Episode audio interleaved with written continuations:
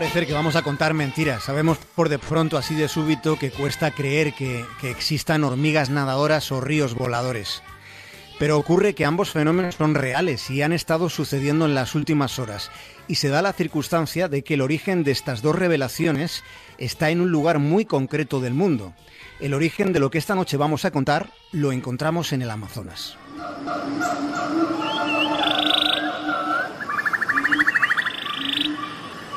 Viviendo como vivimos, ¿seríamos capaces de dormir una noche en la selva escuchando la mismísima voz de la naturaleza? A la selva acudimos esta noche a buscar seres silenciosos, habitantes sigilosos que pueden resultar un peligro aunque solo fuera una noche la que pasáramos en el territorio del Amazonas. Los animales a los que vamos a seguir el rastro son capaces de formar criaderos monstruosos, con una estructura temblorosa y palpitante. Probablemente en algún momento de sus vidas ustedes hayan oído hablar de eso que se conoce como la marabunta.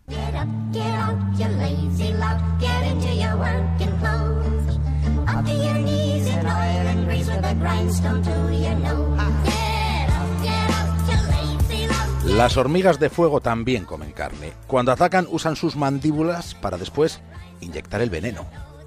La hormiga reina puede vivir hasta 7 años y puede producir cerca de 150.000 huevos al día. Las hormigas de fuego han logrado expandirse por tres continentes. Llegaron a Estados Unidos desde Sudamérica, probablemente desde Argentina. Arribaron como polizones en barcos de carga. Son muy agresivas. De hecho, en Estados Unidos han aniquilado casi todas las especies autóctonas de hormigas.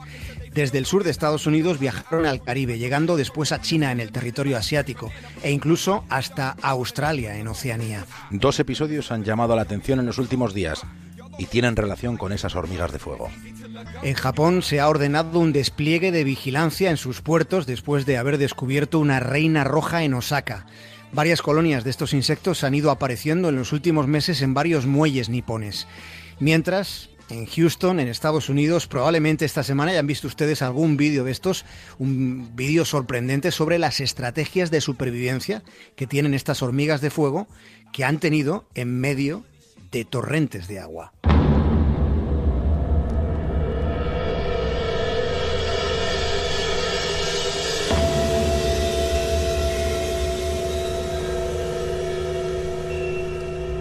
Estos seres, de los que hoy estamos hablando, son capaces de nadar creando estructuras orgánicas formadas por sus propios cuerpos. Las hormigas de fuego forman balsas para escapar de las inundaciones del huracán Harvey en Houston. Se aferran unas a otras. Sus colonias, sus hormigueros, han sido destruidos por el agua y están navegando sin hundirse por las calles de la ciudad y sus alrededores. En cada grupúsculo a la deriva, en esta inundación, puede haber hasta 100.000 hormigas apiñadas protegiendo a la reina. Los cuerpos de estos insectos son cerosos, contienen cera, con la que van creando una red que es resistente al agua y es la que las mantiene a flote. Claro, lo que se estarán preguntando ustedes es qué pasa con las hormigas de los bajos fondos, con las que están más sumergidas soportando el peso del resto. En esa amalgama de cuerpos crean un sistema de bolsas de aire. Es una estructura tan sofisticada que ninguna hormiga llega a sumergirse del todo. De modo que a las que están abajo, abajo del todo les llega oxígeno.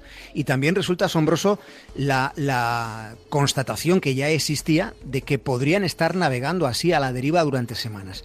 Todo este mecanismo orgánico, ideado por las hormigas rojas, dicen que puede ser estudiado a partir de ahora con más detalle por las potencialidades que tendría para el ámbito de la ingeniería.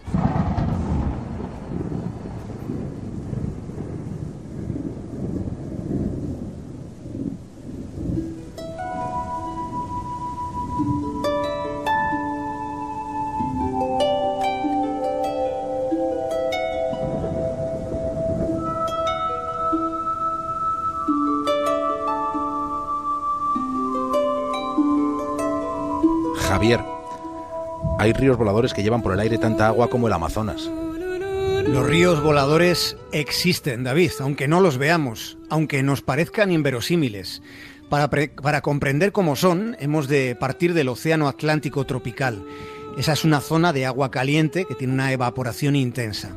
Luego están los vientos alíseos. Son vientos que braman con fiereza, transportando toda esa humedad evaporada en niveles bajos de la atmósfera. Así llegamos a otro componente esencial de los ríos voladores, que es otro tipo de humedad distinta, liberada en este caso por los árboles de la selva amazónica. Por tanto, estamos describiendo flujos aéreos de agua en movimiento que provienen del océano y a los que les llegan las inyecciones húmedas de la Amazonía, les llegan desde abajo. Son bocanadas exhaladas por árboles inmensos.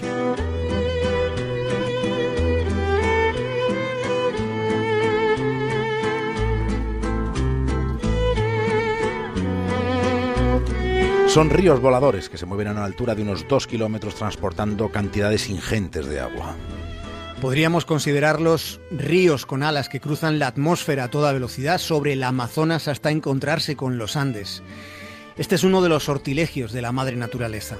El fenómeno es un virtuosismo del ciclo del agua, pero resulta todavía más sorprendente cuando nos cuentan que estos rumbos fluviales sin cauce causan después lluvias a más de 3.000 kilómetros de distancia, aguaceros en el sur de Brasil, en Uruguay y Paraguay o al norte de Argentina.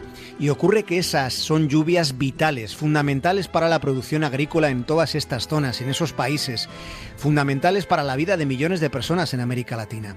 Esta es una de las razones del carácter imprescindible del Amazonas. Los bosques que bombean humedad son esenciales para que sigan cruzando la atmósfera los ríos voladores.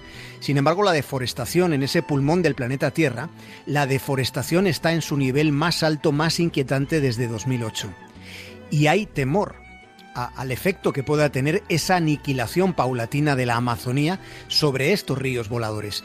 Todavía no hay certezas, las consecuencias se están estudiando, pero de momento lo que se ha notado, lo que se percibe, lo que se ha ido constatando es que las lluvias están siendo más irregulares y donde se dan son más intensas.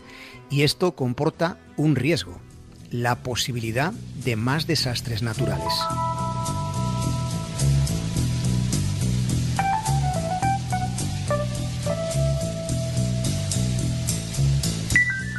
Cuando cae la lluvia en un campo de Brasil o de Argentina, probablemente la mayoría de personas desconoce que parte de ese agua comenzó su viaje a miles y miles de kilómetros de distancia. Es un trecho entre el Océano Atlántico y la Amazonía. Es un sistema de interconexiones delicadas de una sofisticación completamente natural. Preservar ese ciclo es una responsabilidad colectiva, es un ejercicio común como el que, por ejemplo, pues están emprendiendo estos días las hormigas de fuego.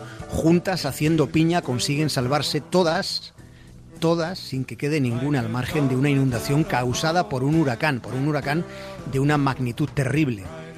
Horrible sería que se secasen los ríos del cielo. Dicen los científicos que a continuación se secarían los que vemos en la Tierra. En ocasiones, para comprender la realidad, hay que mirar el mundo del revés.